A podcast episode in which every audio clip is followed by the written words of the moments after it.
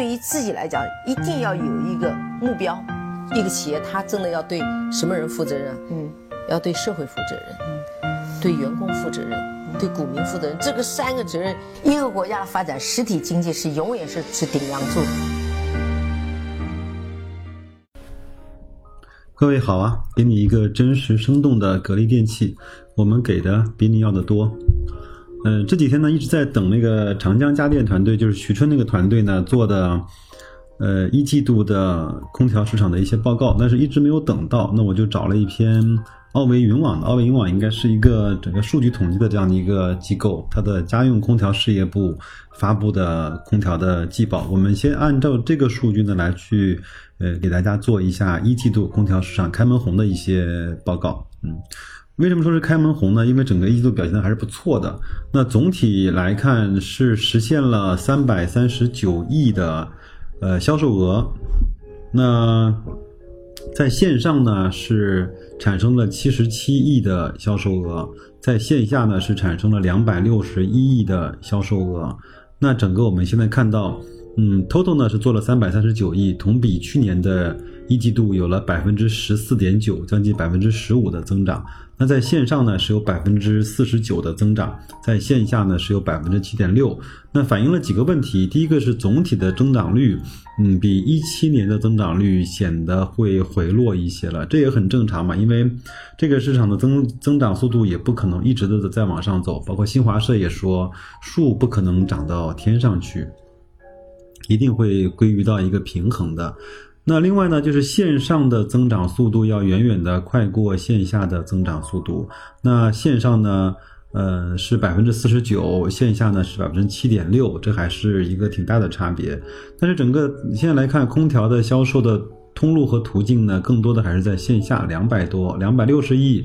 那线上呢是七十七亿，这就是这三个指标带给我们的一些感官。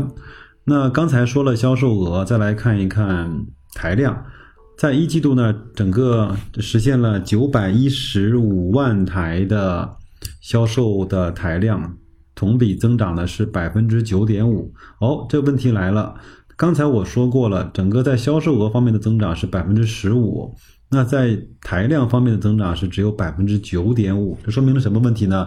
没错，你想的跟我一样，那整个是涨价了，还有。那整个在线上销售的台量呢是两百四十八万台，那在线下产生的销量呢是六百六十七万台，这个比例呢和刚才看到的线上和线下的销售额来看差不太多。那呃，应该说整个的比例，嗯，比线比那个销售额要整个趋缓一些。那第二个呢，线上的增长率是百分之三十二，那线下的增长率，台量增长率呢是百分之三，这个也和前面的数字差不多。刚才我也说了，为什么说呃两千一八年的整个的一季度的增速放缓了呢？因为我马上要跟大家去讲一下一七年呃四个季度的增速。那二零一七年的 Q 一呢是百分之三十一点九的同比增长。二零一七年的 Q 二是百分之二十七，二零一七年的 Q 三是百分之二十六，二零一七年的 Q 四是百分之二十。我们看到，从一七年的 Q 一 Q 一一直到了一八年的 Q 一，整个五个季度的同比增长的速度一直是在下滑的。嗯，这也很正常，因为当时那个百分之三十的增长也相对是比较高的。那再来看一看整体，刚才我说的是整体的那个零售额的走势。再来看一看在线上的部分，呃，二零一七年的呃 Q 一呢是百分之一百三的增幅，Q 二呢是一百三，那 Q 三呢是一百二，二零一七年的 Q 四呢是百分之八十九，二零一八年的 Q 一是百分之四十九，那也基本上和整体的零售。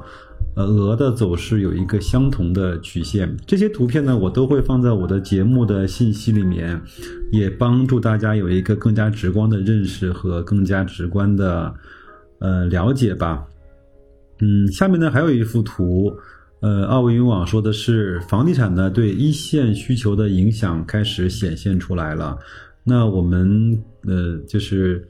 建议空调厂商呢，重点去关注百户拥有量比较低的地区，也就是说，整个每百户人家拥有空调数量比较低的省份和地区，无论是城镇还是农村，这个数据呢，我一直是没有拿到。嗯，但是这次非常感谢奥维银网的是把这份数据，它虽然是二零一六年的，但是我觉得这个也非常好，我们可以去看一下整个各个地方，嗯，它的。呃，那个数据，呃，因为这个数据比较小，我来给大家念一下。整体我们全国呢是二零一六年每百户家庭拥有的空调数量是九十台，那城镇呢是在一百二十三台，农村呢是在四十七点六台。我在前面的呃很多次的节目中多次讲过，我们现在中国，特别是在农村市场，每百户拥有空调的数量比。呃，城市少很多。我们整体来看，比日本和比一些欧美国家的每百户的空调拥有量是少的非常多的。所以，我们一直认为空调在中国还有一个相对较长的时间可以去增长和提升的。那我们就来看一看整体的数据。刚才我说了，整体呢每每百户是九十台，城镇呢是一百二十三台，农村是四十七台。那我们再来看一看，我们认为的一线城市，呃的情况怎么样？那北京呢，每百户人家平均，呃拥有空调的数量是一百六十二台。那城镇呢是一百六十六，农村是一百三十五。我们也可以看到，整个北京在无论是整体还是城镇来看，嗯，它的每百户空调的数量都已经非常高了。上广北说完了，北京再来看看上海。上海每百户空调的拥有量会更高，平均是一百九十七。那城镇呢是两百零五，农村是一百二十八，这个还是一个非常高的一个数据。再来看看广东，广东整个全省每百户空调的拥有率拥有量是一百三十六台，城镇是一百五十六，那农村是八十一，也都非常的高。那另外呢，我们看到只要是呃，经济比较好、房价比较高的地方，这个数据都还挺高的。比如说江苏，那整体呢是一百七十七，城镇是两百零六，农村是一百二十五。那同样也比较富的呢，浙江，那整体来看，每百户拥拥有量是一百六十九台，那城镇是一百九十九，农村是一百一十三。其他的我就不再细读了，这就是。呃，凡是房价比较高的、经济比较好的、呃，整个房地产调控的地方，那整个每百户拥有空调的数量都还是比较高的。我们再来看一看，在文章里面标红的几个区域。那第一个呢，就是山西。山西我们都知道，因为它是一个资源的主要外销的这样的一个省份，所以这几年整个去杠杆、去库存，整个在环保上面的。力度大了之后呢，那整个山西的经济是一直不大好。那从空调方面来看，确实是差的，让我有一些意外。那整个山西省啊，呃，整体每百户拥有空调的数量显示只有二十六台，城镇也只有三十九台，农村是十一台。这个数字呢和呃平均值差的非常的远。那我们再来看一看，同样经济在这几年。颇有压力的呃东北的三省辽宁、吉林和黑龙江，我就不细念了，我就把整体的数据给大家播报一下。刚才说了，山西呢是平均是每百户二十六台，那。你辽辽宁呢是二十五台不到一点点，吉林呢是每百户是七点二台，黑龙江每百户是六点四台。当然我知道，在东北三省不能够完全用空调的数量来去印证当地的经济，因为那个地方的天气和气候不像在比如说京津冀啊、长三角、珠三角这么的，嗯，或者说这么的热吧。嗯，但是我知道在哈尔滨冬天、夏天也有那个三十好几度、将近四十度的那个高温，那可能温差比较大。那所以这个呢，它只是一个侧面的呃反应之一。我们还看到有很多的整个的省份还都是低于全国的平均水平的。呃，比如说江西八十九台，那还有呢，广西是七十三台，海南是八十二台，贵州是十五台，云南是两台，但是云南那个气候比较好啊，可能用不到空空调。西藏呢是三点二台，甘肃是五点七台，青海一点四，宁夏八点七，新疆十三点七。嗯，这个数字呢，我觉得非常好，呃，让我们以前看不太清楚的数据，在这次得到了嗯比较清楚的反应。好的，那我们再来往下。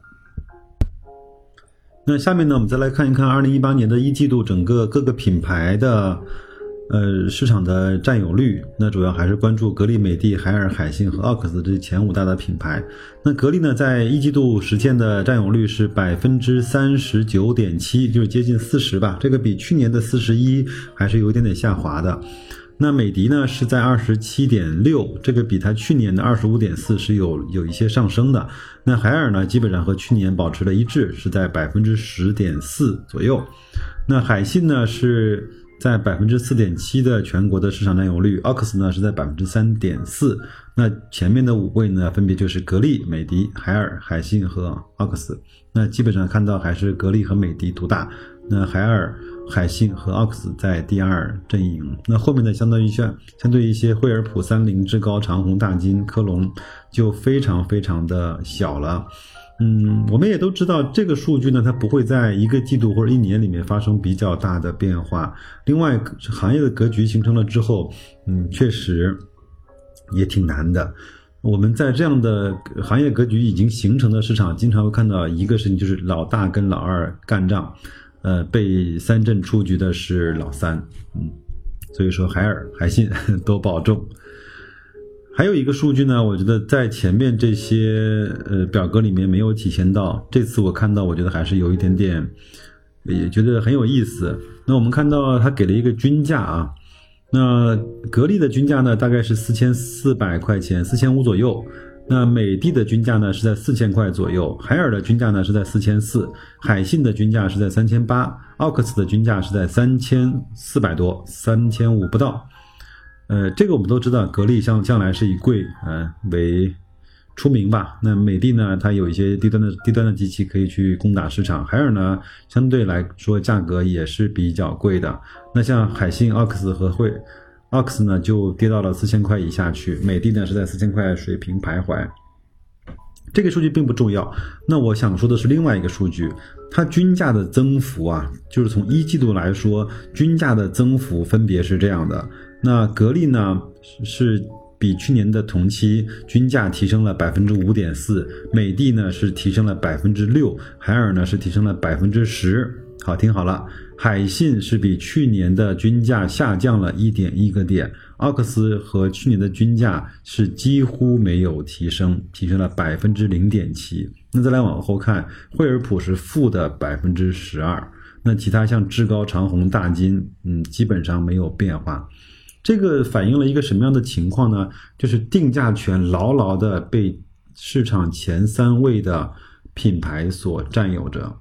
嗯，格力、美的、海尔应该说它是有有一些垄断跟溢价的能力的。那格力、美的、海尔敢提价，但是跟在后面的海信、奥克斯这些志高、长虹，它就未必敢提价。这就是市场竞争残酷的最终的结局，叫马太效应：大者恒大，强者恒强。在前面就是可以吃到在后面那些跟随品牌的豆腐。我我不知道这个现象在，呃 Q 二包括整个一八年全年还会不会延续？那我也会持续来关注这样的一个事情。我们也知道提价说明了什么？提价说明了它能够获得更高的利润，因为整体来看，原材料的价格对每一个厂商几乎都是公平的。那甚至说，一些大的品牌会比小的品牌拿到更便宜的原材料和更充足的货源。但是在这个情况下，它的成本比后面的跟随品牌还要好的情况下，它还还敢提价，还能够占有市场绝对的占有率。那这个就是对后面这些品牌几乎是碾压性的打击。嗯，好吗？这个是这个数据，我给大家分享的一点点我的想法和观感吧。好的，那一些值得我们关心的数据呢，我们就关心完了。那我们再来看看 Q 一的总结是什么？第一个呢叫行业大盘，空调行业虽然受到了房地产调控政策和天气的影响比较明显，从一季度的数据来看呢，整体行业的零售额是在百分呃三百三十九亿元，同比提升百分之十四点九，实现了开门红。但是与去年同期的增速相比，行业增速是有所下滑的。第二个呢是区域的市场，从区域的市场来看，房地产调控对一线城市需求影响明显。那北京、上海、广州等城市一季度同比出现了下滑，相反，主要的增长区域集中在二三线的地区，特别是百户拥有量比较低的省份。第三个是品牌的格局，主导品牌呢对二三线品牌的压力与日俱增。呃，Top 三的品牌集中度继续在提升。为了抢占更多的市场份额，二线品牌均价提升的幅度均小于一线品牌。相对其他大家电的品品类，行业价格提升较为缓慢。空调后续市场的竞争有可能会更加的激烈。再来看一看产业的结构。呃，变频、节能、智能等技术的卖点成为众多新品的标配。外观方面更加美观时尚，注重与房屋搭配协调。同时，企业在卖点方面，价格，呃，向用户的价值卖点进行转移。就是以前呢，只需拼价格，现在来看，从用户的需求和用户价值入手，呃，实现了这种转移。产品功能的多样化。解决用户痛点的问题，提升产品的附加值。那 Q 一的数据呢？我就给大家呃分享和汇报完了。整个来看还是比较健康呃和稳健的，大家也不用太过的担心。虽然这段时间中美的这种贸易摩擦非常的火爆，但也出市场上也出现了很多。很奇怪的一些事情，比如说中兴通讯在这个里面，比如说，嗯，乐视它的股价忽涨忽跌，嗯，所以我觉得影响一个公司长远来看，最核心的因素，嗯，还是业绩，嗯，所以呢，我们这个这个节目呢，嗯，基本上每个月都要帮大家去确认一下格力在这个市场上的一些业绩和出货的情况，只要它。呃，业绩没有问题，是这个行业的老大，我们就没有必要那么的担心。有的人呢，我看到前面一个文章很有意思，就是他从格力的股息率来去入手，嗯，在格力股息率比较高的时候呢，就呃买入；在格力股息率比较低的时候呢，就卖出。这个也未尝不是一个对于散户来说一个可行的办法。嗯，这两天我还在重温雪球的一些，呃，关于投资基本的一些规则和心态的一些书，比如说，嗯，就是这个指数基金投资法则呀，嗯，比如说投资第一课啊，还有那个，比如说像像散户自救指南啊，比如说，嗯，还有那个就是民工的那个七堂课穿越牛熊啊，我觉得非常好，再再去重温一下，包括徐大卫的，嗯。叫低风险的价值投资之路啊，我觉得这些都都非常好。我们的散户其实有的资金有限，我们也没有必要去掌握那么多，呃，高大上跟那个有玄机的那些投资的方式。只要把这些最基本的投资的方法和工具用好，我们就可以在市场的各个不同的阶段，呃，用很好的工具来去帮我们，一个是盈利，一个是避险。另外呢，嗯，在读雪球这些大 V 的文章，更多学的是他对投资的看法，对，嗯，生意逻辑的这种看法，对投资心态和自我提升的一些，嗯，感悟和想法。嗯，那今天这个节目呢，就做到这儿。呃，再多讲一句话，嗯，今天是四月二十一号，那再往后几天，格力的年报和。呃，一季度报就出来了，我们非常期待，在今年会不会有一个很大的惊喜，有一个彩蛋？呃，格力会不会公布有一个特别的分红？所以说，嗯，耐心等待吧，嗯，时间总归会给我们好的回报的。那就这样，再见。